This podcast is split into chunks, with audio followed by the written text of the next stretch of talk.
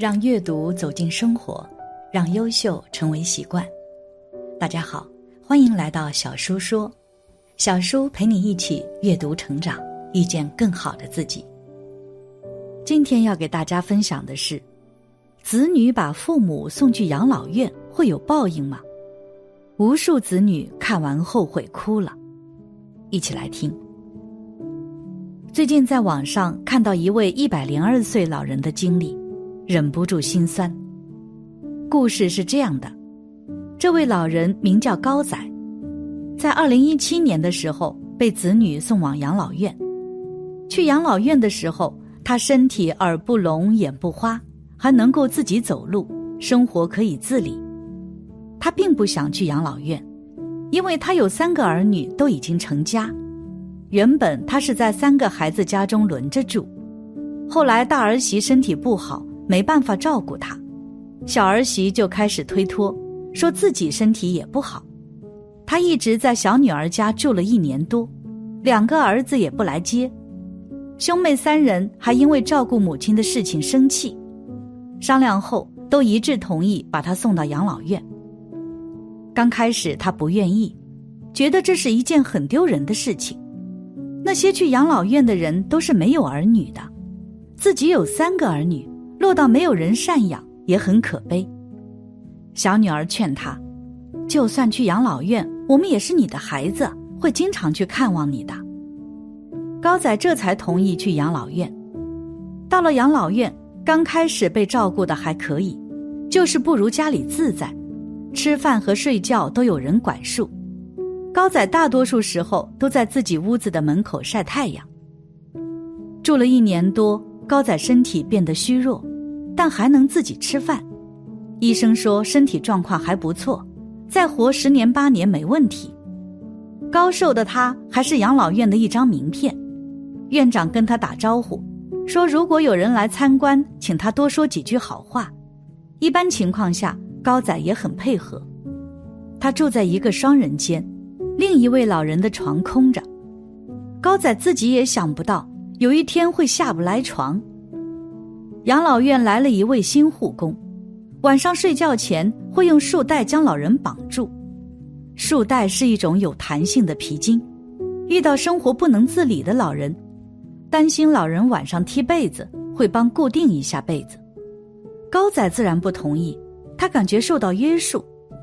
录像画面中，他自己用手解开了束带，花了半小时。刚睡下一会儿，护工来了，看到束带开了。又把束带固定上，高仔试图跟他说着什么，但护工不理他，两人就在拉拉扯扯中把束带又绑上了。过程中又来了一名护工，还有一位管理人员，貌似他们都默认这种方式，没有人在意老人的感受。等护工都走了，老人开始解束带，但这一次他没能解开，就想了一个方式钻出束带。遗憾的是，他又被发现了。护工过来把束带再次固定，并且绑得更紧了。那晚，老人没有再翻过身，一直到早上都保持左侧睡的姿势。第二天一早，护工发现他已经离世了。于是，他们给老人的儿女打电话，说老人走得很平静。刚开始，儿女还感觉欣慰，毕竟母亲已经一百零二岁，属于喜丧。他们想知道母亲离世的准确时间，养老院说不出来，就在儿女的要求下调监控，这才发现老人遭遇的痛苦。儿女不愿意了，要求养老院负责，可再吵闹，老人已经听不见了。生活中，很多父母年龄大了都不想去养老院。我曾问过一位六十七岁的大娘，她的回答是：“我有办法自己活动时就照顾好自己。”如果忙不动了，就回老家生活，找一个亲戚照顾自己，不想去养老院，受了委屈也没人知道。一位在养老院工作过的人，把养老院的老人分为三类：第一类是身体健康的老人，这样的老人在养老院一般过得不错，他们可以跟自己志同道合的人聊天或者做手工，日子过得很规律。第二类是儿女孝顺的老人，这样的老人即便身体不好，也会被护工照顾的不错，因为儿女会经常过去看望父母。如果父母不开心，护工是会被投诉的。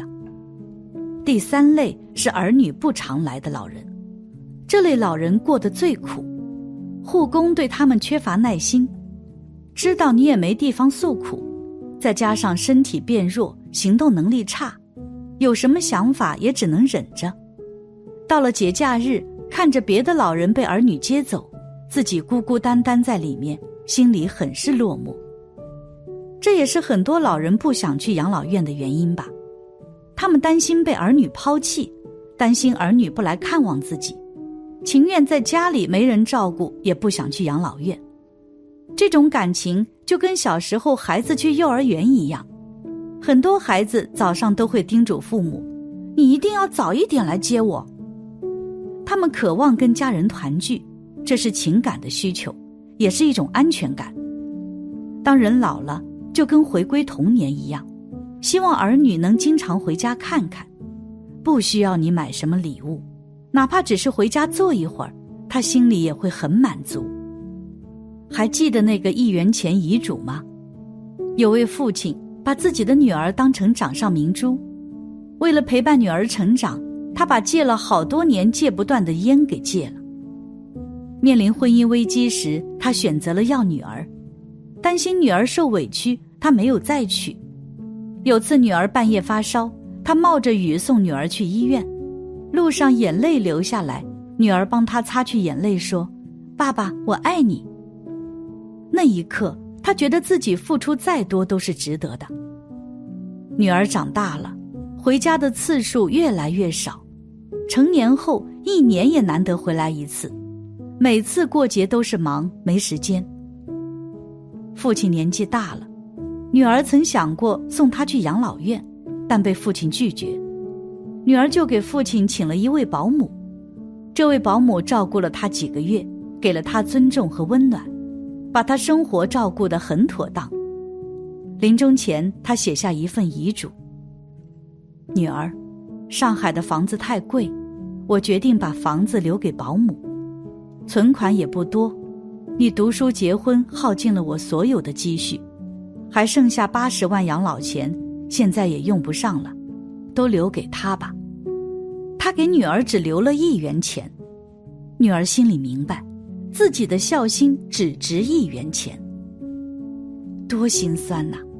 有多少老人忙碌一生把儿女抚养长大，从未嫌弃过儿女的不懂事，但在自己老年时，儿女却连回家看望的时间都没有。老人想要的不多，就是一句关怀的问候，还有床前的一杯热水。有的儿女认为，把父母送到养老院。让父母衣食无忧就是孝顺，可却忽略了老人的精神需求。将心比心，如果在自己小时候，父母把你放在学校一学期不管不问，你是什么感受？但在生活中，有的独生子女真的忙碌，没有办法照顾父母，也请在送父母去养老院前，对养老院多一点了解，并且每天给老人打一次电话。让父母知道你在关心他。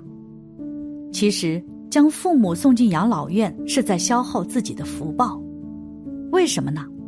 我曾经参加一个佛教交流会，其中就谈论过这个问题。当时在答疑环节中，一位女士咨询高僧：“我妈身体不好，但是自理能力还是有的。我平时工作比较忙，时间比较少，既要照顾孩子，又要照顾我爸。”其他兄弟姐妹都不管，我想把我妈送个条件比较好的养老院，行吗？高僧说：“你想让你的家过得好吗？你想让你的孩子好吗？”女士答：“想，当然很想。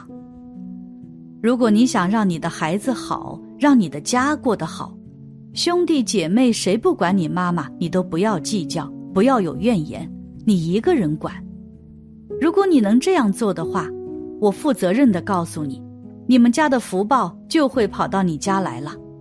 你们兄弟几个，不就这一个爸一个妈吗？这是你们家摇钱树的老根儿，谁教谁旺，谁教谁好。如果你不但能把你爸妈照顾好，还能把你的公婆照顾好，你的孩子肯定聪明伶俐又省心，你的孩子还个个都是贤孝子孙。尤其当着你儿女的面，轻言细语对待老人，好吃好喝的供养他们，每天做好饭菜，你告诉孩子，你不能先吃，先给爷爷奶奶吃，先给姥姥姥爷吃。你想想看。今天的老人就是明天的你，等到你老了，你的孩子也会说让爸妈先吃，是不是？现在好多人迷惑呀，去外面找老师教孩子，去哪找呢？真正的好老师是自己的言传身教。听到高僧的教诲，你是有所觉悟的，说：我们总是寄希望花钱让别人教咱的孩子，大错特错了。我们每天的一言一行，甚至一口饭、半碗菜，都能让你的孩子记住一辈子。我的爸妈是怎样照顾爷爷奶奶的？天底下最大的一个字是“孝”字，孝顶天立地，孝能脱贫致富，孝能人财两旺。在你不懂得如何行孝做父母时，可能你什么都敢做；你一旦知道了这个“孝”字能有这么大的作用。你自然会升起敬畏心。如果你用真诚心孝敬父母和公婆，照顾他们，不怕苦不怕累，这也是给你自己的老年留条幸福的道。等你年纪大了，子孙成才又孝贤，到那个时候，谁不羡慕你呢？听到这儿，女士受到了触动，连连称是。因此，我们在生活中不该对父母摆脸色。也不应该把气都撒在父母身上。一个人若是想要成功，最重要的就是要学会孝顺父母，因为只有对自己的父母好，才能够积累一定的善缘，这样就有着机会实现自己的目标，成就一番事业。但如果连对自己的父母都不好，最后只能一无所有，穷困潦倒。感谢你的观看。愿你福生无量。今天的分享就到这里了，希望你能给小叔点个赞，或者留言给出你的建议。别忘了把小叔分享给你的朋友，让我们一起成为更好的自己。还没有订阅小说的朋友，一定要记得订阅哦。我们下期不见不散。